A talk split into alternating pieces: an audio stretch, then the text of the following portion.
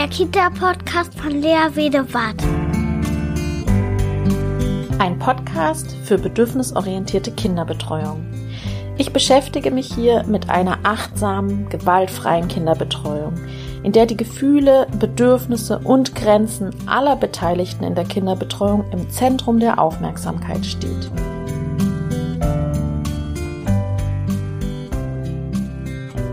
Und herzlich willkommen zur neuen Podcast-Folge. Mein Name ist Lea, wer mich noch nicht kennt. Und ich bin Kindheitspädagogin und habe heute die Folge zum Thema Tragen in Tragehilfen in der Kinderbetreuung. Und das ist wirklich ein sehr spannendes Thema. Ich habe dazu auch mal bei Facebook eine Umfrage gestartet gehabt und wir haben darüber diskutiert. Da werde ich heute auch einige Kommentare vorlesen und mit aufnehmen und auch von der Umfrage berichten. Aber ganz besonders freue ich mich, heute einen Gast zu haben. Das ist nämlich die Anne Petz. Und sie hat die Expertise für dieses Thema, ist Trageberaterin, Kindheitspädagogin und Tagesmutter. Und mit ihr tausche ich mich heute über das Thema Tragen mit Tragehilfen in der Kinderbetreuung aus. Und was mich auch besonders freut, ist, dass sie eine Bachelorarbeit dazu geschrieben hat und deswegen sich natürlich auch mit den ganzen wissenschaftlichen Hintergründen auskennt und wir auf die ganzen wichtigen Themen rund ums Tragen heute in der Kinderbetreuung eingehen. Und jetzt wünsche ich euch ganz viel Spaß dabei. Ja, dann begrüße ich dich auf jeden Fall ganz herzlich in meinem Podcast, liebe Anne. Halli, hallo. Hallihallo.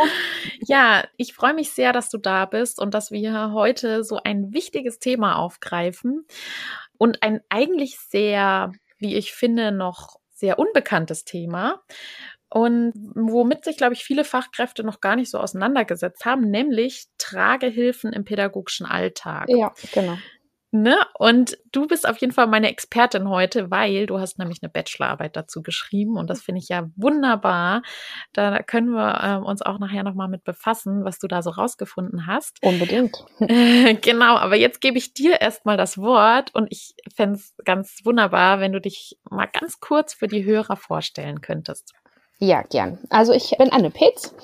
Ich bin Mama von zwei gar nicht mehr so kleinen Kindern. Die sind fast acht und elf Jahre alt und mm, eben meine Kinder damals vor allen Dingen aus praktischen Gründen, die wahrscheinlich viele Eltern kennen, in Tragehilfen getragen und bin erst viel später darauf gekommen, was mit Pädagogik so richtig anzufangen. Ich war in meinem ersten Leben Tanzlehrerin und dann habe ich aber angefangen, äh, Frühpädagogik zu studieren, als meine jüngere Tochter ein Jahr alt war. Und habe dann in der Kita gearbeitet und habe irgendwie schon während des Studiums gedacht, Mensch, das mit dem Tragen, das geht doch nicht nur privat, das geht doch bestimmt auch im pädagogischen Kontext. Und darüber ist dann die Bachelorarbeit entstanden und auch meine eigene Arbeit mit Tragehilfen im Kita-Alltag, die ich dann eben angewendet habe, auch nach dem Studium. Ja, so war das.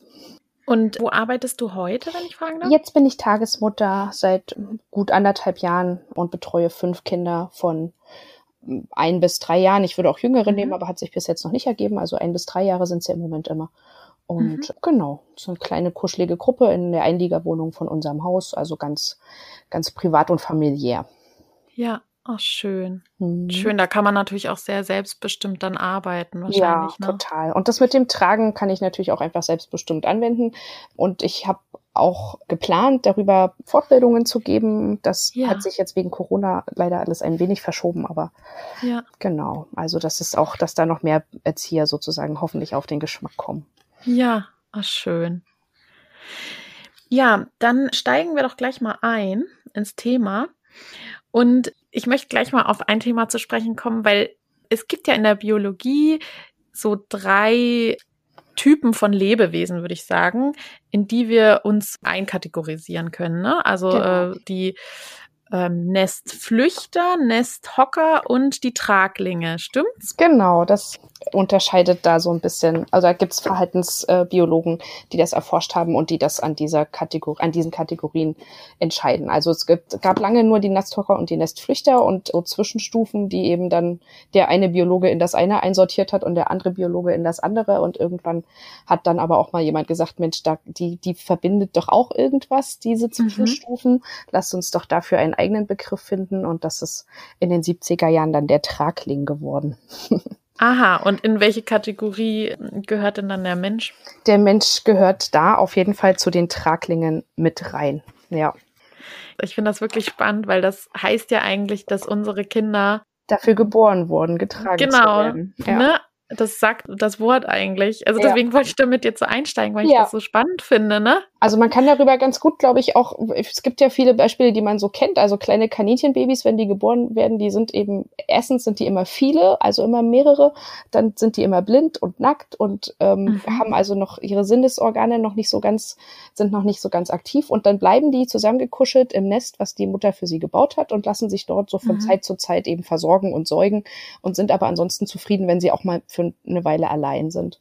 Und die Nestflüchter, ja. da kennt man so ganz klassisch zum Beispiel das Pferd, ne? das geht, ja. das ist immer alleine meistens, wenn es geboren wird und dann geht es sofort der Mama hinterher und bleibt sozusagen an ihr dran und wird ganz oft, äh, sucht es die Zitze oder das Euter der Mama und stillt sich mit der Stutenmilch oder wie auch immer ja. und ist also nicht zufrieden, wenn es irgendwo alleine ist. Das ist total unruhig, sobald es auch nur den Blickkontakt zur Mama verliert. Ja. Und bei Menschen und bei verschiedenen anderen Traglingen ist es eben so, dass die nicht alleine ihrer Mama hinterherlaufen können, wenn sie auf die Welt kommen und trotzdem sehr unruhig reagieren, wenn sie Blickkontakt verlieren und auch nicht ja. längere Zeit ohne Muttermilch auskommen können. Und das sind so die klassischen Einkategorisierungsmerkmale, wo ja. man das also erkennen kann. Die ne, Sinnesorgane sind alle schon wach und da. Der Mensch ist eigentlich mhm. fertig, aber er kann eben noch nicht selbstständig den Kontakt herstellen, sondern er ist darauf angewiesen, getragen zu werden, mitgenommen zu werden. Ja. Deswegen rufen die Babys auch oder die kleinen Kinder, sobald die Bezugsperson aus dem Raum ist. Genau. Wo bist du? Komm, ja, genau. wieder auf den Arm. Genau, genau, genau. Und das ist also nicht irgendwie, weil sie, weil sie verzogen sind oder weil sie ja. zu doll verwöhnt werden, sondern weil es einfach ihr biologisches Erbe ist. Ne? Das ist, hat ja auch ja. so einen evolutionsbiologischen Charakter. Die Kinder sind oder die Menschen waren immer in Bewegung. Wir waren Nomaden über viele Millionen Jahre und vor uns die Affen und dann eben die daraus entstehenden Homo sapiens. Und wir sind nicht irgendwo lange geblieben. Wir konnten nicht unsere Kinder irgendwo sicher ablegen. Dann hätte die der Säbelzahntiger geholt ja. oder wir wären schon 100 Kilometer weiter gewesen und hätten die da vielleicht vergessen. Und deswegen haben die Kinder gelernt, wenn ich immer weine, wenn mich jemand ablegt, dann bin ich immer sicher, weil dann bin ich immer auf irgendeinem Arm. Ja. Und da geht's mir gut und da bin ich versorgt und da werde ich mitgenommen und dieses auf ja. dem Arm sein und in Bewegung sein, als also auch dieses gleichmäßige Schuckeln, was sie dann ja oft erfahren, das kommt genau von daher. Und das fühlt sich sicher an für Kinder und für Babys, ja. Ja. Jetzt würden wahrscheinlich Kritiker sagen, ja, aber wir sind nicht mehr Nomaden und wir sind, wir leben sicher. Aber was würdest du denen sagen? Naja, den würde ich versuchen zu erklären, dass der Säugling, wenn er auf die Welt kommt, nicht weiß. Also wir sind ja, ja erst so seit vier bis zehntausend Jahren sesshaft. Also wir, ja. wir Menschen ganz allgemein. Es gibt ja immer noch welche, die es nicht sind, aber die meisten Menschen in den meisten Regionen der Welt sind noch nicht besonders lange sesshaft im Vergleich zu dem, zu dem Zeitraum, der uns evolutionsbiologisch geprägt hat. Von daher ist es irgendwie ja. noch so drin in den Genen und ähm, eben auch in unserer Verhaltensbiologie und ja, ähm, ja auch das Gehirn, ne? Ja. Ich. Das Gehirn ist ja noch sozusagen dieses Stammhirn, das immer noch gleich tickt wie ja. vor so und so vielen Millionen Jahren. Ja, genau. Also das mhm. ist da noch gut zu erkennen an vielen Stellen. Ja. Das macht auch so Sinn irgendwie, ne? Finde ich. Ja, das hört also sich so macht, logisch an. Es macht so vieles dadurch plötzlich Sinn, finde ich. Ja, also wie sich, ja. wie sich eben die Säuglinge so verhalten, wenn sie auf die Welt kommen. Das macht plötzlich Sinn, wenn man weiß, sie sind dafür gemacht, um bei einem Erwachsenen immer irgendwie am Körper zu sein. Ja. Genau, das ist so ein Urinstinkt irgendwie. Und, genau. und, da rational irgendwas abzuschätzen oder so, das können die ja eh nicht. Das heißt, sie können da nur im Impuls folgen, Sicherheit, Sicherheit, Sicherheit. Ganz genau, genau. Das ist das ja. erste, das erste Bedürfnis, was sie haben. Sie sind in Sicherheit und sie sind versorgt auch mit Muttermilch. Also auch das ist ja genau. erstmal für so einen Säugling ein ganz wichtiger Faktor. Sobald die Mama nicht da ist, bedeutet das auch, meine Nahrungsquelle fehlt. Und ja. äh, ne, Muttermilch sättigt nicht lange. Sie ist wirklich immer am besten dauernd zur Verfügung zu stellen. Mhm. Ähm, bei den meisten Kindern zumindest. Die Eltern ja. kennen das so in den ersten Wochen, wo das so ganz, ganz dauernd irgendwie sein muss und man sich schon so fragt, Mensch, muss das denn? Das, aber davon sind wir ja zum Glück weg von diesen vier oder sechs Stunden Stillabständen. Ja. Ähm, und von daher, genau, es sichert eben dieses bei einem Erwachsenensein, sichert Nahrung und einfach Geborgenheit. Hm? Ja. Und wenn wir jetzt auf die Kitas schauen, da geht's ja jetzt erstmal nicht um die Mutter. Also da würden jetzt viele Erzieher aufschreien, aber ich bin nicht die Mutter. Ich bin doch auch kein Mutterersatz. Ich bin eine Fachkraft. Ja, das finde ich, also diesen Satz finde ich ganz schade. Nicht nur in Bezug aufs Tragen, sondern allgemein finde ich, dass dieser Satz eigentlich in modernen pädagogischen Einrichtungen nicht gesagt werden sollte. Also wir mhm. wissen, glaube ich, heutzutage wissen die meisten Erzieher, dass es eben genau auf Bindung und auf Mutterersatz ankommt, damit die Kinder sich wohlfühlen und Sicherheit haben und von mhm. dieser sicheren Basis aus die Welt sich erschließen und explorieren können. Ja. Und es ist natürlich in der Kita so, dass die Kinder keine Säuglinge mehr sind. Die müssen nicht mehr rund um die Uhr getragen und mit Muttermilch versorgt werden. Aber das bleibt schon noch eine Weile drin. Also, dass sie ein sichereres Gefühl haben, wenn ich sie mal auf den Arm nehme oder wenn ich hm, ne, mich mit ihnen irgendwo hinkuschle, das bleibt. Und ich denke, das kennen mhm. die pädagogischen Fachkräfte auch. Und die, ja. viele stillen das ja auch gern und, und mögen ja auch, dass sie na, mal so körperlich spüren, okay, ich werde hier gerade gebraucht. Es lässt der Alltag eben nicht immer zu. Ja. Und deswegen ist es eben gut, da auch einfach mal so quasi über den Tellerrand zu gucken und mhm. zu schauen, Mensch, wie könnte ich mir das denn vielleicht erleichtern? Ich habe hier gerade vielleicht ein Kind, das gewöhnt sich nur sehr schwer ein, das ja. möchte die ganze Zeit auf meinen Arm, sonst sitzt es nur irgendwie auf dem Teppich und weint. Und dann eben zu gucken, kann ich da vielleicht eine Tragehilfe tatsächlich benutzen, ja. um meinen Alltag besser in der Kita hinzubekommen. Ja. Wäre wirklich ja, ich sinnvoll. Hab, ich habe in meiner beruflichen Laufbahn, habe ich wirklich, glaube ich, schon bestimmt fünfmal oder so war ich in Einrichtungen, da waren Kinder, die saßen irgendwo in der Ecke, also kleine Krippenkinder, die saßen da irgendwo und haben nur gejammert. Und dann haben ja. die Fachkräfte die dann halt immer mal wieder hochgenommen und dann aber wieder abgesetzt. Ja, genau. Und das Kind war genauso unglücklich wie davor. Und dann ja haben sie es wieder hochgenommen und dann aber wieder abgesetzt, weil sie ja wieder was anderes machen mussten ja. und das Kind war noch unglücklicher. Ist, also ich finde das ja schon mal gut zu hören, dass sie das zumindest gemacht haben. Oft ist ja dann auch ja sogar sitzen lassen. Genau, wird dann gesagt, mhm. ach naja, hm, beruhigt sich eh nicht, kann ich eh nichts machen, muss es jetzt halt durch. Ja, genau, muss durch. Ganz, ja. ganz mhm. traurig. Aber genau das ist der Punkt. Wenn ich also so ein Kind habe, was sich schwer tut und was, wo ich einfach merke, der exploriert nicht, der, der lernt gerade überhaupt gar nichts, der weint einfach nur, der ist einfach nur verloren und in Not. Ja. Dann braucht der, dann braucht er nicht noch mehr Spielangebote nee, oder nix, ja. sondern dann braucht er jemanden, der ihn auf den Arm nimmt und dass er da auch bleiben kann. So lange, bis sozusagen sein Fass mit Bindung, was, was man so braucht und mit Nähe und mit Sicherheit irgendwie so voll ist, dass er dann ja. von sich aus bereit ist, die Welt zu erkunden, ja. Ja, genau. Ja, also das, ja, das erlebe ich dann eben auch immer wieder, ne, dass dann auch sogar, ich glaube, das war auch in einem Kommentar, stand das bei Facebook, weil da hatte ich so eine Umfrage gemacht, wer denn trägt und wer nicht und warum und so. Und da war dann auch ein Kommentar, dass die Erzieherinnen dann immer wieder hochnehmen, dann wieder absetzen hm. und dann wieder hochnehmen, wieder absetzen und dann aber irgendwann genervt sind. Ja. Und dann so, oh, jetzt, ich kann nicht die ganze Zeit dich hochnehmen oder so. Ja. Ne? Und also das verstehe ich auch und das ist auch eine überfordernde total, Situation. Total, ne? Ja. Das ist einfach, man kann nicht die ganze Zeit das eine Kind hochnehmen. Aber gleichzeitig ist es ja so, dass so kleine Kinder dann wirklich, wirklich in Not sind. Ne? Und man kann es dann auch gut beobachten, wenn die, die weinen ja dann auch meistens gar nicht mehr so richtig, sondern kommen wie in so einen Dauerjammern, ja. ich. Und das ist dann fast schon so was Resigniertes, finde ich. Ja, ja. Was dann so merkt, oh Mann, die, sie hören ja eh nicht drauf, aber so richtig, also so ich, ich bin aber auch nicht in meiner Mitte und irgendwie, ne, also so, genau. so ein genau. Dauerjammern. Ja. Und dann macht es ja so viel Sinn, so eine Trage zu nutzen, ne? Total. Also es gibt halt verschiedene Aspekte, die wirklich auch dafür sprechen. Also einmal dieses ja. Bindung, Sicherheit, dann ja. natürlich die Emotionsregulation. Also das ist halt, was manche oder viele Kinder einfach mit einem Jahr, das ist ja so das klassische Kita-Einstiegsalter, was sie da einfach noch nicht gut drauf haben und auch nicht drauf mhm. haben müssen und was sie nur lernen, wenn sie mit jemandem in Kontakt sind. Und zwar am besten nicht nur über Augen und über Worte, das ist ja da alles ja. noch nicht ganz so weit entwickelt. Sie verstehen zwar schon viel, aber dass die Worte eben in so einem Moment, wo sie emotional aus dem Gleichgewicht geraten sind, da kommen die Worte ja nicht so durch.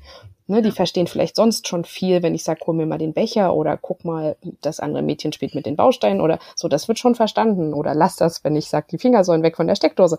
Aber mhm. ähm, eben Worte wie, Mensch, du bist gerade so traurig und ach, du vermisst die Mama, die vielleicht einem älteren Kind helfen würden, zu wissen, okay, mich versteht jemand okay, ich bin hier sicher, ich werde hier mhm. verstanden und sich darüber dann auch wieder selbst zu regulieren, das kommt in dem Moment bei so einem Einjährigen überhaupt nicht an, mhm. sondern der kommt vor allen Dingen an, wenn ich es auf den Arm nehme und eben Körperkontakt ja. spende und vielleicht, ne, und auch dieses leichte Schuckeln tatsächlich. Also das hat auch was mit ja. den, mit dem Vestibulärsystem zu tun, dass diese leichte äh, Bewegung dann einfach für so ein bisschen ähm, Ausgleich sorgt. Ja. Es werden Stresshormone reduziert, also in dem Moment, wo ich Körperkontakt habe, wird Oxytocin ausgeschüttet, ne, so ein Glückshormon, Bindungshormon. Und das alles sorgt dafür, dass sich das Kind einfach insgesamt wohler fühlt und dann, und aber eben erst dann sich auch besser entwickeln kann. Ja. Und vorher geht's halt nicht. Also ich kann nicht anfangen, dem Kind Bildungsangebote zu machen oder zu, zu erwarten, dass es das lernt von sich aus, ohne dass es nicht vorher erstmal sich sicher und stressfrei irgendwie entfalten wird. Ja. Ja, also man kann es sogar physiologisch alles begründen. Genau. Ne? Also das, was du gerade gesagt hast, also Cortisol, also Stresshormon wird reduziert und dieses Schuckeln, dann Stimulation und so, was dann so einen inneren Ausgleich schafft. Genau. Also das heißt, man kann es allein schon, genau, physiologisch begründen. Ne? Ja, tatsächlich. Und auch dieses, ja, das finde ich auch so wichtig, dass Bildung ja erst funktioniert oder dieses Lernen oder in die Exploration gehen, ins Spielen, erst funktioniert, wenn eine innere Sicherheit wieder äh, hergestellt ist. Also okay. dass Fachkräfte manchmal auch versuchen, durch Spiel abzulenken oder irgendwas anzubieten. Das hilft aber nicht, weil, oder das Spiel kann nicht funktionieren, weil eben dieser innere Stress noch vorhanden ist. Ne? Genau. Ja, ja das finde ich echt wichtig zu sagen. Was gibt's denn noch für Vorteile? Also ich finde, man sollte ruhig auch die Vorteile für die Erwachsenen thematisieren. Also ja. für mhm. die Erzieherin, die Tagesmutter, die Pädagogen oder Tagesvater ja auch genauso. Also das schließt sich ja gar nicht aus das sind in meinen Augen ganz klar eben, dass ich wegkomme von diesem, ich muss das Kind dauernd hochheben. Weil das mhm. stresst mich ja auch. Also da ist ja nicht nur das Kind, was gerade Not hat, sondern da ist ja auch der Erzieher oder die Tagesmutter, die dann denken, oh Mann, jetzt, also hm, irgendwie würde ich gern, aber ich kann nicht, weil da muss ich ja auch. Und dann ist man so mhm. zerrissen innerlich. Und das spiegelt sich ja quasi dann im ganzen Alltag wieder, dass man da irgendwie unter Stress ist.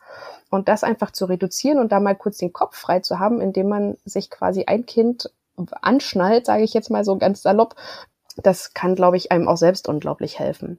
Ja. Und na, was die körperliche Entlastung angeht, da sind zumindest die Erzieher, die ich in meinem in meiner Bachelorarbeit befragt habe, die sind so zweigeteilter Meinung. Also es waren einige, die gesagt haben, ja. das entlastet mich, wenn ich das Kind eben nicht auf dem Arm mit mir rumschleppen muss, sondern das in einer Tragehilfe ein bisschen ergonomischer sozusagen mhm. an mir mhm. dran habe. Einige haben gesagt, ich kann mir das nicht vorstellen mit der Tragehilfe, weil ich habe ja eh schon Rückenschmerzen und dies mhm. und jenes. Also da muss man einfach wahrscheinlich gut gucken, was ja. was geht eben dann körperlich gut und was geht vielleicht nicht so gut für den jeweiligen Erzieher. Aber schon alleine, wie gesagt, der Stress, der sich reduziert, glaube ich, auch ein ganz wichtiger Faktor. Und dann ist es, glaube ich, das kennen auch viele Eltern von zu Hause, einfach auch manchmal praktisch, ne? wenn ich so mhm. spazieren bin oder wenn ich den Raum wechseln muss in der Kita und ich habe eben noch Kinder dabei, die mit einem Jahr nicht laufen oder die jünger sind als ein Jahr und äh, egal, also die eben noch nicht selbstständig auf zwei Füßen unterwegs sind, die kann man dann auch mal sich einfach in eine Trage setzen zum Spaziergang mhm. und hat dann eben die Hände frei, um den Wagen zu schieben oder noch zwei an die Hand zu nehmen, je nachdem, wie groß die Gruppe ist und was man noch für Kolleginnen dabei hat. Gibt es da, denke ich, unterschiedlichste Konstellationen, die sehr sinnvoll sein können. Ja. Ja, und ich finde auch, also man kann ja auch unterschiedlich tragen. Man kann ja nicht nur vorne tragen, sondern auch auf dem Rücken. Genau. Würde das, ich auch, also würde ich auch gerade für die etwas älteren, ne, also es sind ja eben keine Babys oft mehr, sondern dann genau. Einjährige, da würde ich auch das Tragen auf dem Rücken immer eher empfehlen. Also gerade zur Entlastung derjenigen genau. Person, die trägt. Das macht sich einfach viel besser. Vorne ist man erstens dann nicht mehr so agil genau. und beweglich. Also man hat ja dann irgendwie keinen Platz mehr so richtig, um vorne noch was zu machen. Aber mit einem Kind auf dem Rücken kann ich zum Beispiel noch wickeln oder den Tisch abwischen oder eben den Wagen schieben beim Spazierengehen. Und das ist wirklich mhm. auch tatsächlich viel leichter zu tragen einfach. Mhm. Das ist nicht so eine körperliche Belastung, genau. wenn das Kind auf dem Rücken ist. Genau, und ich, also ich kann da auf jeden Fall auch aus eigener Erfahrung sprechen also es ist am Anfang ein bisschen schwierig vielleicht, das selbst auf den Rücken zu kriegen, das Kind. Ja, auf jeden Fall. Aber wenn man so eine, also es gibt auch YouTube-Videos, wie man das selber tatsächlich ganz alleine machen kann. Ja. Und wenn man das ein paar Mal gemacht hat, ist das einfach drin und dann kann man das auch alleine machen Ja. tatsächlich. Aber natürlich kann man auch eine andere Fachkraft erstmal zur Hilfe nehmen und Ja. sich die Kinder gegenseitig dann auf den Rücken packen. Also es erfordert auf jeden Fall ein bisschen Mut am Anfang, das stimmt schon. Genau. Was ich da auf Mhm. jeden Fall empfehlen kann, ist ruhig zu gucken. Also es gibt ja Trageberaterinnen, die Eltern Mhm. oft zeigen, wie sie mit Tragehilfen oder mit Tragetüchern gut umgehen können. Und Mhm. wenn man sich vielleicht so jemanden sucht in der Nähe, Ja, gibt es in fast jeder Stadt und da mal nachfragt, die zeigen einem da so Tricks und Kniffe und helfen da wirklich gern, denke ich. Dann kann Mhm. man sich das da einfach nochmal, ne, das ist manchmal sinnvoller als ein YouTube-Video, weil man eben wirklich nochmal richtig Ja, draufgestaut bekommt und da nochmal ein bisschen mehr von mitnehmen kann. Ich bin ja auch ausgebildete Trageberaterin, das hatte ich jetzt am Anfang gar nicht gesagt. Das ja. Mhm. mache ich also seit 2012 immer mal mehr, mal ne weniger nebenher, dass ich das Eltern in Workshops oder in Einzelberatungen sozusagen mache und ihnen helfe, Mhm. mit den Tragehilfen ihren Alltag da so zu entlasten und ihr Baby sicher unterzubringen und sich wohlzufühlen.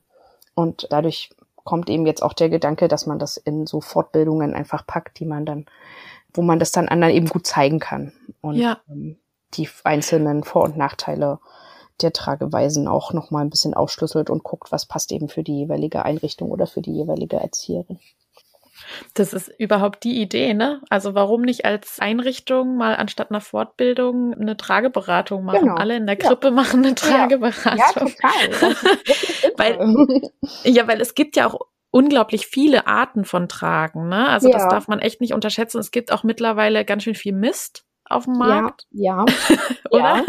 Kann man Und es so kommt auch auf die auf die Person an, ne, die trägt. Also ähm, es gibt schon, auch, genau. ne, aber man muss und jetzt nicht für jede Erzieherin eine einzelne Tragehilfe haben, das denke Nee. ich nicht. Aber man kann einfach dann gucken, wo ist denn vielleicht der kleinste gemeinsame Nenner, dass wir alle was davon haben. Ähm, Genau. Wollen wir mehr ganz kleine tragen oder haben wir wirklich eher mehr Einjährige, anderthalbjährige? Sind wir ganz unterschiedlich groß vielleicht im Team oder sind Ja. wir eigentlich alle eher so eine Statur? Und dann danach kann, so kann man so ein bisschen schon gucken, wenn man sich eine Tragehilfe anschafft mhm. äh, für die Kita vielleicht. Ja, und das gibt es irgendwie so zwei, drei, die du so empfehlen könntest? Ähm, ich trage ganz gerne im Alltag mit der Ruckeli-Trage. Mm, Mhm. Das funktioniert ganz gut, aber es geht auch so ein klassischer, gerade für die Einjährigen geht so, gehen so die Klassiker, also Ergo Baby und Manduka, das funktioniert Mhm. eigentlich alles ganz hervorragend. Ne, so diese Schnallen-Tragehilfen oder Fullbuckle-Tragehilfen, sagen wir Trageberater dazu. Das Ah, okay. geht eigentlich Mhm. ganz gut, wenn der Steg unten, der sollte also breit genug sein, einfach, dass er schön auch die Oberschenkel vom Kind mit umschließt. Bei den Mhm. Einjährigen, die sind ja dann wirklich schon ein bisschen größer, dass die da nicht so drin hängen, sondern wirklich in einem schönen breiten Sitz Mhm. sitzen können. Und genau, ansonsten trage ich persönlich auch sehr gerne im Ringsling. Das ist so ein kurzes Tragetuch, was mit zwei Ringen als so eine Schlaufe sozusagen Ah, ja. umgehängt ist. Mhm. Damit kann man nicht auf dem Rücken tragen, sondern auf der Hüfte. Was sich anbietet, wenn die Kinder wirklich nur mal so zehn Minuten brauchen zum Beruhigen und dann ist aber wieder Spielen angesagt. Ne? Man kennt ja vielleicht auch so ein bisschen Mhm. die Kinder und die Situation, wo sie halt viel mit einem zusammen wirklich so in Kontakt sind, weil man halt Blickkontakt haben kann mit dem Kind Mhm. und das Kind auch in der Gegend trotzdem rumgucken kann. Man ist ein bisschen eingeschränkter in der Mobilität, aber es geht Mhm. relativ, ich, also ich komme damit gut zurecht, es geht schnell. Ich bin mit dem Handling natürlich sehr vertraut als Mhm. äh, Mama und Trageberaterin, aber das ist so eine Tragehilfe, die auch sich, denke ich, eignet, wenn man Lust hat, sich darauf einzulassen und die Handgriffe eben so ein bisschen zu probieren, dann ist man da relativ schnell und hat so einen kleinen Hüftsitz Ja. sozusagen immer dabei. Das ist ja quasi so ein bisschen wie, als würde man das Kind auf die Hüfte nehmen. Ne? Das machen Ja, ja, eigentlich die meisten Fachkräfte, dass sie die Ja. Kinder dann so auf die Hüfte nehmen und so Genau. festhalten. Und das ist ja eigentlich dann eine Trage, die genau das dann unterstützt. Genau, Einfach, ne? das, das war ein bisschen sicherer und ein bisschen ausgewogener auch für mein eigenes, für meine eigene Wirbelsäule ist, dass ich nicht so eine Ausgleichshaltung gehen muss, sondern dass das Kind eben sich selbst an dieser Stelle oder selbst gut gehalten wird, ohne dass ich es die ganze Zeit festhalten muss. Ja. Weil das ist ja tatsächlich eine der größten Bedenken, glaube ich, die jetzt zumindest so im, bei Facebook deutlich wurden auch, ist, was passiert denn mit meinem Rücken? Also Ja. ähm, viele sagen dann, oh nee, Trage mache ich nicht, das, das schadet meinem Rücken. Ja, kann ich, also wie gesagt, ich kann die Bedenken ganz komplett verstehen und es lohnt sich einfach mal auszuprobieren.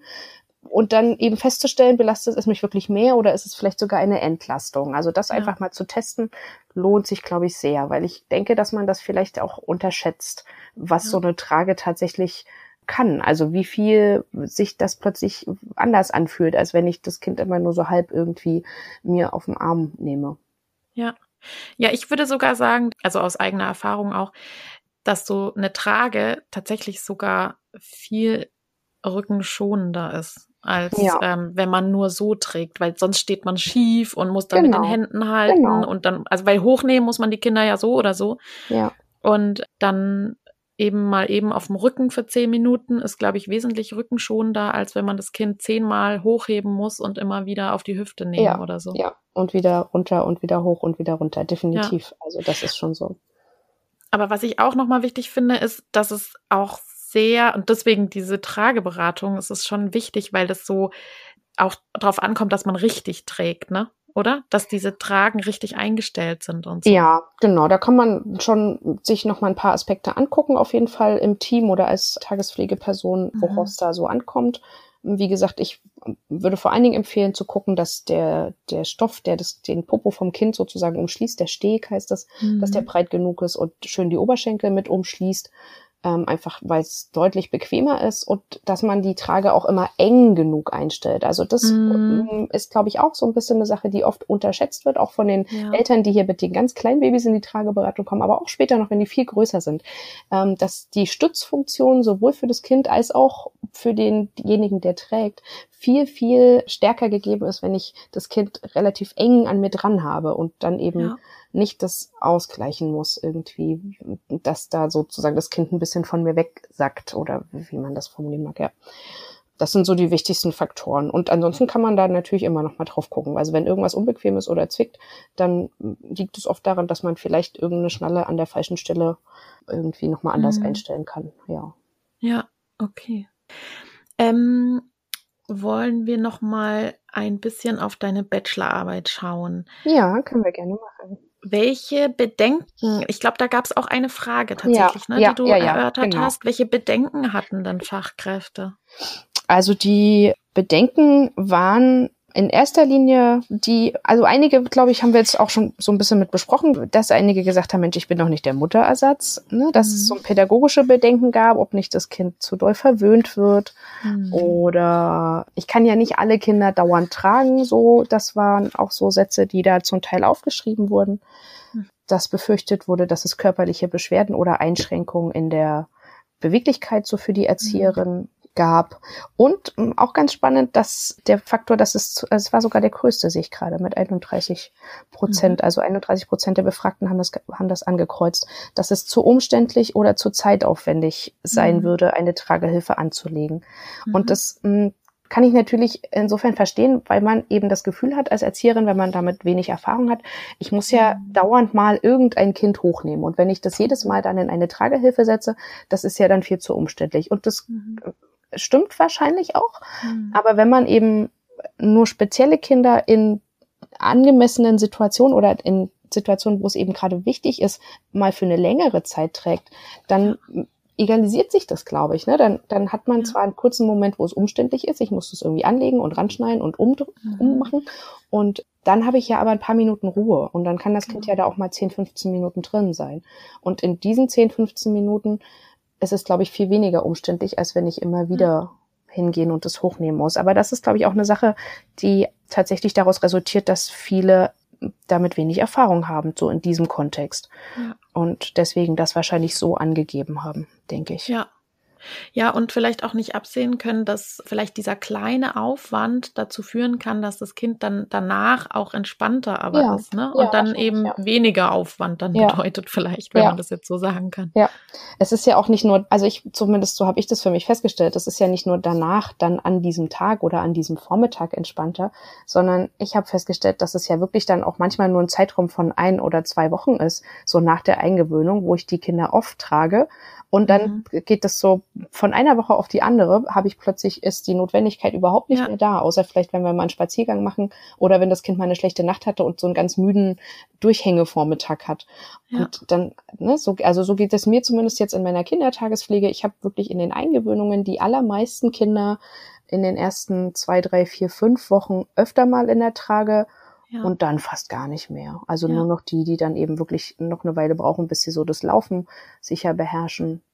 Ja. Oder wenn eben mal einer so einen Durchhänger hat oder, oder müde vielleicht auch ist und so, dann, das sind dann noch so die Situationen. Aber so die klassische Bindungsaufbau, das Bindungsaufbau tragen, das ist dann relativ schnell auch wieder vorbei und dann ist es mhm. wirklich viel entspannter im Alltag, ja. ja. Genau.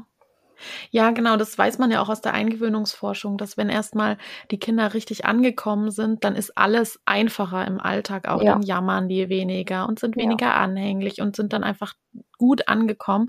Und da kann, glaube ich, das Tragen auch unterstützen. Das denke und ich, ich auch. Ja. Und ich würde auch so gern nochmal auf das Thema eingehen, weil ich glaube, das ist auch wirklich sehr, sehr stark noch vorhanden. Diese Sorge, dass Kinder sich dann daran gewöhnen und immer getragen werden wollen. Da möchte ich auf jeden Fall nochmal diese Sorge nehmen und sagen, wir Menschen sind von Grund auf ja dafür ähm, geboren, einerseits oder unsere Grundbedürfnisse das wissen wir aus der Bindungstheorie einfach, dass die Grundbedürfnisse Bindung sind, also Sicherheit erstmal aufbauen, das ist das Grundgerüst, genau. also das, was auch in der Eingewöhnung da ist. Aber ein ganz genauso wichtiges Grundbedürfnis ist der Drang oder die Sehnsucht nach Autonomie und nach erkunden und ja. nach die Welt kennenlernen. Ja. Und das kommt von ganz alleine, ne? Dass die dann irgendwann einfach spielen wollen, Total. dass die dann aus der Trage wollen und das zeigen die ja dann auch, ne? Die ja. zappeln dann irgendwie so und wollen dann irgendwie runter und drücken sich runter oder sagen dann schon raus oder sowas. Und dann wollen die auch tatsächlich da wieder raus, oder? Ja. Wie ist da deine Erfahrung? Das ist hundertprozentig die Erfahrung, die ich gemacht habe, genau. Also äh, wenn nicht, dass sie aus der Trage genau in diesem Moment raus wollen, dann zumindest, dass sie am nächsten Tag plötzlich eben viel weniger oder gar nicht mehr weinen und dann mhm. tatsächlich anfangen zu spielen. Und sich da eben gar nicht mehr, dass plötzlich gar nicht mehr wichtig ist, so ganz in der Nähe dauernd zu sein, sondern dass es dann mhm. eben reicht, wenn ich in Sichtkontakt mal kurz gehe, wenn das Kind einen unruhigen Moment hat ja. oder mich zu ihm kurz hinsetze. Und Genau, also das hört tatsächlich, das hört dann einfach auf. Und mhm. die Kinder wachsen da einfach raus, so wie sie anfangen, ganz alleine zu laufen und ganz alleine zu sprechen, wenn sie in einer Umgebung sind, die für sie gemacht ist und wo sie angeregt werden, ne, wo andere Kinder sind und wo sie sich eben in Sicherheit fühlen, dann wollen die auch irgendwann nicht mehr dauernd getragen werden, na klar. Genau. Also das habe ich, diese Bedenken sind schade, dass sie noch so existieren, aber ich glaube, da mhm. sind sich die modernen Pädagogen und Forscher eigentlich alle relativ ja. einig, dass das, also man kann das Kind nicht davon abhalten, sich zu entwickeln, indem man es trägt, sondern im Gegenteil, es wird dann einfach irgendwann nicht mehr viel getragen werden wollen und dann ja. ist alles, dann entwickelt es sich von selbst, genau. Genau, ja. Und Du hast ja auch rausgefunden oder die Fachkräfte gefragt, wie oft sie denn Kinder hochnehmen im genau, Kita-Alltag. Was bisschen, hast du denn da rausgefunden? Das war so ein bisschen mein, mein Ausgangspunkt, dass ich ja. gefragt habe, wie viel Körperkontakt ist denn erstmal so grundsätzlich da in der Kita? Und was sind die Gründe auch dafür? Mhm. Und da habe ich, also da haben 40 Prozent der Fachkräfte angegeben, oder fast 40 Prozent, dass sie 25 Mal täglich oder noch öfter ein Kind irgendwie hochnehmen oder sich auf den Schoß mhm. setzen oder da in Körperkontakt gehen.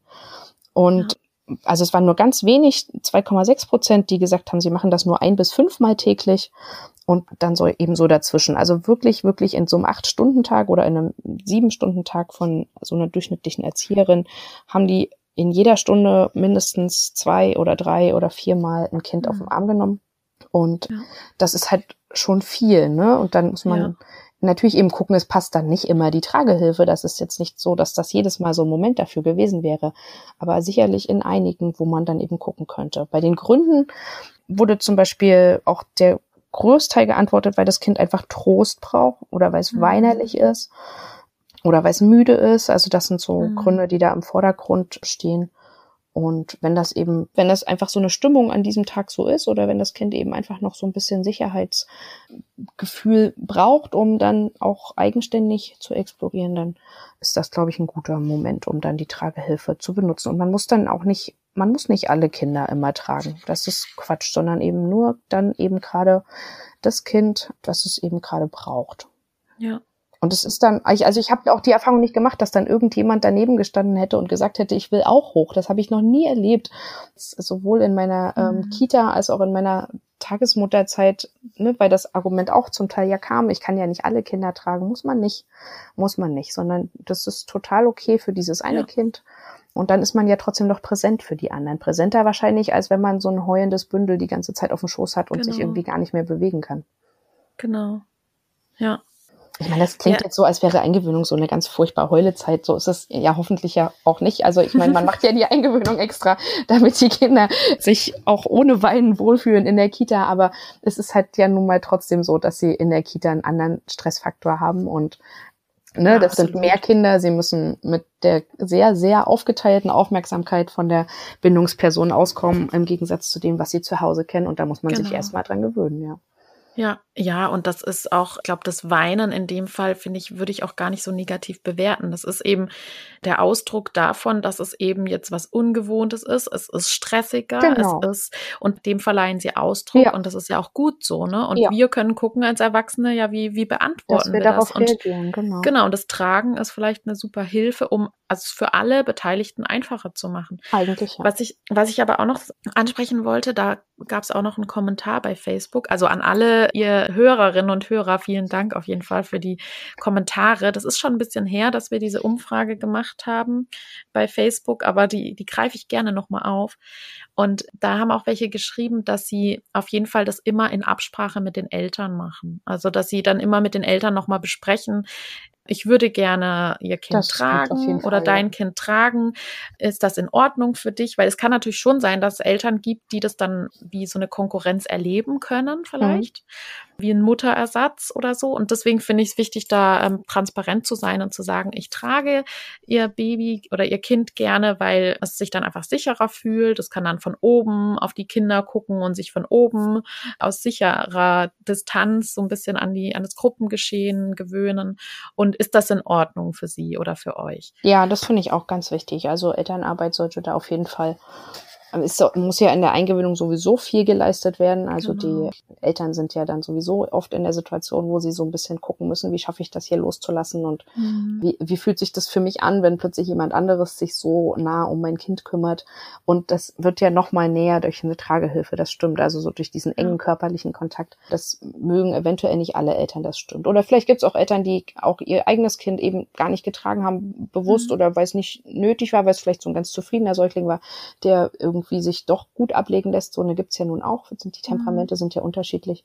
Und dann einfach nochmal den Eltern auch ins Gedächtnis zurückzurufen, warum und weshalb und was es für Vorteile im Alltag vielleicht dann an der Stelle bringt.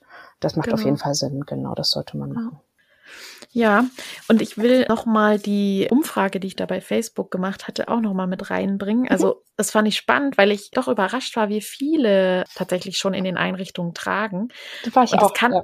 Ja, also tatsächlich haben 37 gesagt, 37 Erzieherinnen und Erzieher, dass sie tragen. Und 26 haben gesagt, nein, sie tragen nicht. Und 19 haben gesagt, Nein, ich würde aber gerne. Und das fand ich auch spannend. Ja, also da, das ist natürlich, kann ich jetzt nicht so richtig sagen, warum sie das nicht können. Das wäre nochmal spannend gewesen, warum das nicht geht. Zum Teil kamen schon so Kommentare wie, ähm, ja, die Leitung will das nicht oder das wird einfach von Grund auf abgelehnt und natürlich schade. Und ja, ja vielleicht könnt ihr euch nochmal dafür einsetzen, dass es vielleicht doch nochmal zum Thema wird. Ja, also dafür habe ich vielleicht auch noch einen guten Tipp. Manchmal ist vielleicht auch das Finanzielle so ein bisschen ein Problem. Wenn man da die Tragehilfenhersteller mal anschreibt, also mhm. ähm, das ist jetzt Ergo Baby zum Beispiel oder Ruckeli oder oder Hoppeditz oder wie sie alle heißen. Die, ja. Diejenigen, die da so ein bisschen affin sind mit dem Tragen, vielleicht durch die eigenen Kinder oder ähnliches, die werden das ähm, sicherlich wissen. Wenn man die direkt anschreibt, dann bekommt man oft zu ganz, ganz günstigen Preisen vielleicht auch ne, so Retourtragehilfen oder mhm. ähm, dann haben die manchmal noch was im Lager aus einer alten Kollektion oder was. Und dann kann man da ganz oft, also das Finanzielle sollte da gar nicht so im Vordergrund stehen, sondern das kann man tatsächlich ja. oft umgehen. Man muss da nicht die normalen Preise sich quasi überhelfen, die da in den Babymärkten oder im Internet zum Teil aufgerufen werden, sondern ja. die sind dann alle eigentlich immer sehr sozial und sagen, Mensch, das wollen wir auf jeden Fall unterstützen Ach, und schön. haben dafür auch so ein gewisses Kontingent. Ansonsten möchte ich, also in meiner Umfrage war es ein bisschen so, dass ein paar weniger gesagt haben, sie tragen tatsächlich deine ist vielleicht insofern ja auch so ein bisschen eingefärbt, weil das ja eine, ja. eine bedürfnisorientierte Gruppe ist. Ja, das dachte du, ich mir nämlich auch. In der auch, du die Frage ja. gestellt hast. Ähm, das finde ich aber auch super schön. Also das freut mich echt, dass da schon so viele in dieser Richtung sich die Fühler ausgestreckt haben oder schon sehr aktiv sind. Ja, wahrscheinlich finden sich tatsächlich in der Gruppe die, die auch wirklich schon tragen. Das ne? denke ich, genau, ja. das mhm. denke ich. Also bei mir waren es, ich glaube, nur sechs, die tatsächlich regelmäßig tragen und ja von 80 ungefähr. Ja. Und äh, oh ja, 20, 20 ja. die das zwar aus der Einrichtung kennen, aber dann macht es vielleicht nur die Kollegin oder nur in der Eingewöhnung und sonst aber irgendwie nicht. Also das war so ein bisschen unterschiedlich. Aber insgesamt war es ein weit niedrigerer Prozentanteil, ja. Das ist ja wirklich sehr wenig, finde ich, ne? Also ja. 6 von 80? Wow. Weniger ja. als 10 Prozent. Ja, und das waren ja sogar noch welche dabei, die ich ähm, selbst quasi angeleitet habe und die dann trotzdem aber die Tragen nicht benutzt haben, weil sie im Alltag irgendwie mhm. Bedenken hatten oder sich da nicht so wohl und sicher gefühlt haben in dem Moment, ja. ähm, dass sie das dann anwenden wollten. Ja, also ich glaube, dass wir auch nicht also ich finde es auch nochmal wichtig zu sagen, ihr müsst auf keinen Fall irgendwie jetzt die Tragen ausprobieren. Ähm, vielleicht versucht ihr es einfach mal und guckt mal, wie ja. ihr euch damit fühlt. Ja. Ne? Und wenn man sagt, oh, das entlastet mich, dann ist es doch super. Und wenn ihr sagt, nee, das stört euch einfach, dann könnt ihr es ja auch sein lassen. Genau, also, also es ist einfach jetzt, eine Option, je nachdem, ne, genau. wie man den ja. Alltag auch sonst so empfindet oder wie, ne, wie, was man so für Kinder im Alltag eben oft hat und wie man das so wie man damit umgeht, aber es soll, könnte eben eine Option sein, ja. da zu entlasten und auf jeden Fall den Kindern auch eine oder dem Alltag insgesamt eine Bereicherung auch zu bieten. Ja. Ja, ich hatte mir auch noch mal aufgeschrieben aus deiner Bachelorarbeit, 75,4 Prozent nutzen keine Tragehilfen. Und hast du da noch mal rausbekommen, warum das so ist? Na, die Gründe, die ich dir eben schon genannt habe, also ne, dass sie denken, dass sie dadurch eingeschränkt sind oder dass sie mhm, körperliche ja. Beschwerden haben. Ich habe leider nicht rausbekommen oder das nicht in dem Sinne mit abgefragt, ob es schon ausprobiert wurde und dann mhm. nicht oder ob es von mhm. vornherein quasi einfach noch gar nicht dazu gekommen ist oder sie noch gar nicht darüber nachgedacht haben, Tragehilfen zu benutzen das weiß ich sozusagen nicht. Die Frage, also die, der Prozentsatz, den du eben gesagt hast, das war auch, glaube ich, der, der des Tragen, ob in der Einrichtung getragen wird oder ob in der Einrichtung Tragehilfen benutzt werden. Also nicht mehr die mhm. Erzieherin, die den Fragebogen ah. ausfüllt selbst. Ah, ähm, okay. ähm, weil das waren wirklich sehr wenige. Ne? Ah, ja. Aber immerhin, also ja. ist ja auch in Ordnung. Ich meine, das ist ja auch, vielleicht hat das eine Erzieherin ausgefüllt, die immer die Vorschulgruppe hat, die trägt natürlich nicht mehr. ja. Ganz klar. Ja, aber ansonsten, ne, dass die Kinder nicht selbstständig sein können, dass die Kinder zu schwer sind, dass es unpraktisch ja. ist, weil man es erst anziehen muss. Also das waren alles so Bedenken, mhm. ähm, die dagegen sprechen, eventuell. Okay. Wo man dann einfach ausprobieren muss. Passt das vielleicht doch? Ist das vielleicht doch mehr Entlastung, als ich glaube? Mhm. Ähm, also da kann ich nur quasi appellieren, daran offen zu sein und mhm. einfach das als mögliche Option ausprobieren. auszuprobieren, genau. Genau.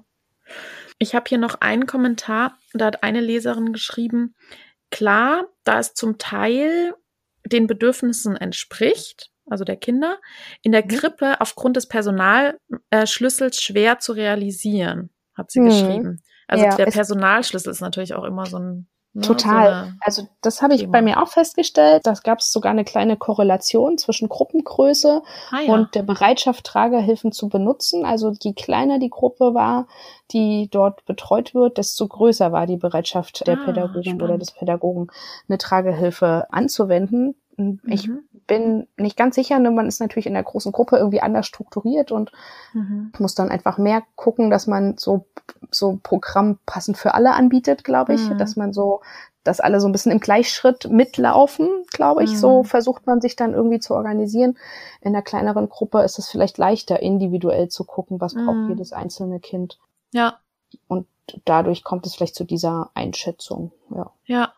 Obwohl ich mir immer so, ist, ja, ja finde ich auch, weil ich finde, eigentlich kann man doch dadurch sogar den Personalschlüssel, der schlechte Personalschlüssel kann man doch dadurch eigentlich sogar ein bisschen verbessern, weil man, ja. wenn man sich jetzt ein Kind hinten drauf schnallt, wenn man es ja. jetzt so platt sagt, hat man ja. ein Kind weniger eigentlich. Ja, also gerade wenn es jemand ist, der eben viel Aufmerksamkeit sonst braucht, der, der wenn der dann schon mal versorgt ist, dann genau. hat man eigentlich mehr Aufmerksamkeit für alle anderen. Aber Genau. so kenne ich das zumindest aus den Einrichtungen, wo ich gearbeitet habe, dass es Mhm. tatsächlich einfach so ist, dass in der großen Gruppe einfach ein- eine ganz andere, ein ganz anderer Alltag herrscht, ein ganz anderes Tempo. Also selbst wenn die einen Mhm. guten Personalschlüssel haben und Mhm. dafür 17 Kinder, vier erwachsene Pädagogen mit im Raum sind. Die arbeiten anders, die Ja. sind äh, quasi irgendwie straffer immer in so einem Zeitplan und in so einem Abarbeiten, Ja. Als es in der kleinen Gruppe der Fall ist. Und ich glaube, Ja. dass dadurch so ein bisschen Individualität irgendwie und so ein bisschen auch der Blick auf die individuellen Bedürfnisse auf der Strecke bleibt vielleicht. Leider. ja, das stimmt. Ja. Ja, ich kann mal gucken, ob ich noch einen Kommentar finde, der noch ganz interessant ist vielleicht. Also eine schreibt, ich bin Tagesmutter und trage auch. Für die Bindung ist es schön und es gibt dem Tragling ganz viel Sicherheit und Geborgenheit. Die meisten Kinder sind ja zu Beginn gerade mal ein Jahr alt. Genau. Genau, das also das kann ich total unterstreichen. So würde ich das auch sehen. Oder Robin schreibt, mich würde interessieren, was der Rücken nach einigen Jahren tragen macht und wie lange man ein Kind trägt. Also Gewicht, Alter, Beziehung und Bindung. Bei uns hat eine Mutter das mal angebracht, wurde aber abgewiesen, weil es eben auch einschränkt für die Leute, die schon einen kaputten Rücken haben. Hm. Ich kann Ja. mir aber gut vorstellen, dass das die Beziehung zu dem noch sehr kleinen Kind nachhaltig stärkt. Ja. Also das ist, das sind, denke ich, genau die Aspekte. Ne? Es, es, Mhm. Natürlich kann man, muss man immer gucken, passt es für mich jetzt gerade, äh, wenn ich schon Rückenschmerzen habe oder Rückenbeschwerden, ist es dann wirklich sinnvoll. Man muss sich vielleicht auch seinen Alltag ein bisschen dahingehend strukturieren. Also in der Kita-Gruppe, wo ich gearbeitet habe, war es dann eben wirklich zum Teil so, dass ich oder die Kollegin, die das weinende oder die ein weinendes Kind dann eben auf dem Rücken hatte, weil wir wussten, der wird Mhm. immer am Vormittag müde, immer kurz vor dem Mittagessen Ja. ist der eigentlich schon durch. Ja. Und wir schaffen es aber einfach nicht, den Alltag so zu organisieren, dass einer dann weggehen und ihn hinlegen kann, sondern Ja. der muss dann da eben noch durchhalten. Das ist so ein klassischer Kita-Moment, finde ich. Und dann hat sich eben eine Kollegin das Kind wirklich auf den Rücken geschnallt und hat dann Tische gedeckt und vielleicht zwei Kinder, die gerade die Windel voll hatten, noch gewickelt. Also die hat dann Ja. eben Aufgaben gemacht, die gut im Stehen funktionieren, während die anderen in der Garderobe ausgezogen haben oder sowas in die Richtung. Also dann haben wir uns einfach organisiert und haben geguckt, Ja. dass derjenige ähm, dann eben die Sachen macht, die gut im Stehen funktionieren, weil man kann sich natürlich nicht mit einem Kind hinsetzen und ein Buch lesen, während eins da auf dem Rücken irgendwie gerade äh, Nee, dabei ist, sein emotionales. Gleichgewicht zu suchen. Also das Nee. funktioniert eben nicht so gut. Aber da muss man sich einfach organisieren und gucken, wie es passt. Und die Offenheit, die muss man eben mitbringen. Und wenn Ja. man, dann findet man das auch. Also es finden sich dann Situationen und Wege, wo das gut passt und wo das dann eben genau die Bereicherung oder Entlastung ist, die tatsächlich total gut funktioniert. Ja. Ja, einer hat auch geschrieben, endlich konnte das eine Kind, was immer schon nach dem Frühstück müde war, vormittags schon einschlafen Ja. oder so, hat sie Ja. geschrieben, ne? Also dann auf dem Rücken gepackt in die Ja. Trage, Auch hat dann das. irgendwie währenddessen was anderes gemacht, irgendwie den Tisch gewischt, was so schön schuckelt und ruckelt und dann ist es dann schon eingeschlafen und war dann viel ausgeglichen. Oder während man im Garten vielleicht mit den anderen spielt. Ne? Meistens Oder hat man ja so eine genau. Spielzeit vielleicht noch drin und dann vielleicht noch eine Stunde draußen vor dem Mittagessen. Ja, das ist ja jeder, jede Kita auch so ein bisschen anders organisiert. Und dann kann man im Garten ganz prima Kinder auf der Schaukel anschieben oder so ein bisschen einfach beaufsichtigen. Und eins ist auf dem Rücken, macht nochmal 20 Minuten Nickerchen und ist dann später fürs Essen wieder fit. Genau, also da Ja. kann man tatsächlich auch die Schlafbedürfnisse nochmal ein bisschen individueller vielleicht beachten oder beim Genau, Spaziergang. genau. genau. Ja. Also es gibt Ja. wirklich ganz viele Aspekte, wo es gut passen kann. Ja. Und wahrscheinlich auch genauso viele, wo es eben nicht gut passt. Aber da, deswegen muss man es ja nicht ausschließen, sondern Mhm, kann eben genau. dann einfach mal ausloten, was würde denn vielleicht gut funktionieren. Genau, zumindest die Option dann einfach. Genau. Ne? genau. Und also hier ist auch ein ganz schöner Kommentar. Ich trage, schreibt Katharina. Als ich neu in die Gruppe kam, gab es einen Jungen, den ich trug. Er war sichtlich nicht eingewöhnt und hatte ein großes Nähebedürfnis. Es war toll zu sehen, wie er von Tag zu Tag mehr ankam. Vor allem durfte er dann auch endlich einfach schlafen nach dem Frühstück. Ja. Es war unglaublich. Nach zwei Wochen war er angekommen, so als ob er merkte, ey, die nehmen mich ernst und wahr und seitdem ist alles prima. ja. Und unsere letzte Eingewöhnung wurde und wird auch getragen, sogar von meiner Kollegin. Ja, Daumen ach, hoch. Das ist dann oft so, ja, ne, dass man dann, wenn man, das so war das bei mir auch, wenn dann einer so ein bisschen anfängt und da wirklich dahinter Ja. steht und auch die positiven Aspekte, um die positiven Aspekte wirklich so weiß, dass er das mit vollem Einsatz sozusagen verkörpert, Mhm. dann, dann ziehen die anderen auch oft nach, weil die dann merken, Mhm. Mensch, stimmt, das ist ja jetzt wirklich gerade hier ganz praktisch oder ganz Ja, schön oder Einfacher, ne? ja. Genau. Ich würde gerne noch einen Aspekt mit reinwerfen, den, den ich nicht weiter untersucht habe, aber den ich auch immer ja. ganz spannend finde, an der Stelle vielleicht nochmal mit einzuhelfen. Und zwar ist das einmal das Thema Inklusion. Also gerade mhm. auch, wenn ich vielleicht Kinder habe, die in, in, ihrer Entwicklung verzögert sind, die profitieren wahrscheinlich sehr vom getragen werden in mhm. jeder Hinsicht. Also sowohl die Stimulation der Sinne als auch dieses einfach bei jemandem sein oder bei der Gruppe sein, ja. überall dabei sein, obwohl ich selbst vielleicht noch nicht das aus meiner eigenen Kraft dann nicht so weit bin. Also das ist, glaube ich, eine Sache, die das auch nochmal sehr bereichern kann und das ist ja auch ja. in vielen Kitas Thema.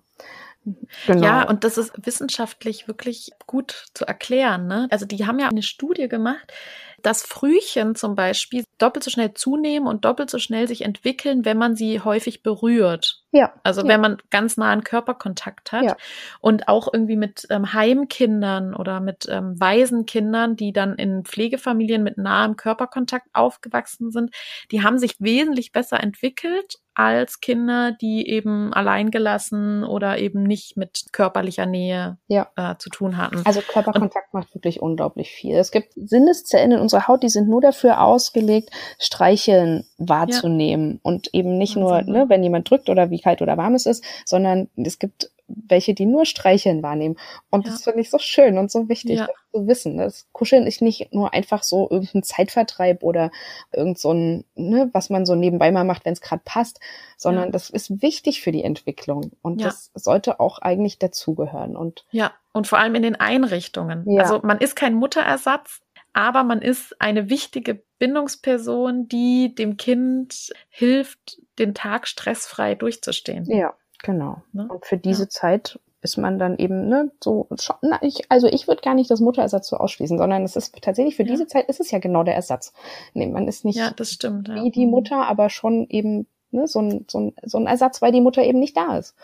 Und, genau, ähm, ja, du hast recht. Mhm. Das ist schon ganz gut. Ja. Ja ich hoffe, ich habe das so rübergebracht, dass es eben nicht dogmatisch und alle müssen jetzt tragen, sondern dass es eben einfach als Option, die das so bereichern genau. kann, wahrgenommen wird immer mehr. Das würde ich ganz wichtig finden.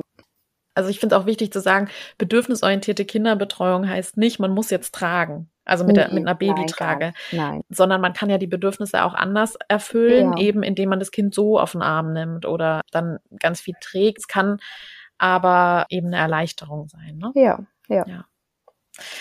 Gut, Anne, dann bedanke ich mich recht herzlich. Sehr ich habe so viel mitgenommen. Es war sehr schön. Also vielen, vielen Dank. Gerne. Ich habe mich sehr gefreut. Dann sage ich bis zum nächsten Mal. Tschüss. Ja. Tschüss. Ich hoffe, euch hat die Podcast-Folge gefallen. Ich hoffe, ihr konntet auch so einiges mitnehmen. Vielleicht probiert ihr das mal aus und ladet euch eine eine Trageberaterin in die Einrichtung ein und ihr könnt euch alle mal die Tragen einstellen lassen oder euch Tipps holen fürs Tragen. Ja, ansonsten, wenn ihr Anne Kontakt aufnehmen wollt, dann könnt ihr natürlich auf ihre Website gehen www.mit-herz-und-rhythmus.de, also mit Herz und Rhythmus.de. Natürlich könnt ihr auch mit mir Kontakt aufnehmen über meine Webseite www.bedürfnisorientierte-kinderbetreuung.de.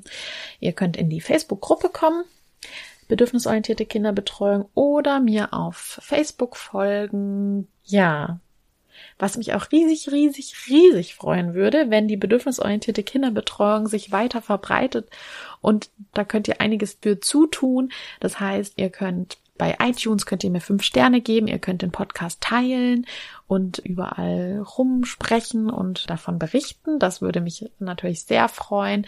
Und an dieser Stelle möchte ich euch auf jeden Fall ganz recht herzlich für euer vieles positives Feedback bedanken, dass euch der Podcast äh, in eurem Alltag hilft. Das ist für mich das größte Lob, das ich bekommen kann oder die größte Wertschätzung, die mich auch motiviert, das weiterzumachen. Vielen, vielen, vielen Dank. Ja, und dann sage ich bis zum nächsten Mal. Eure Lea. BOK Bedürfnisorientierte Kinderbetreuung. Gemeinsam für starke, sich selbstbewusste Kinder.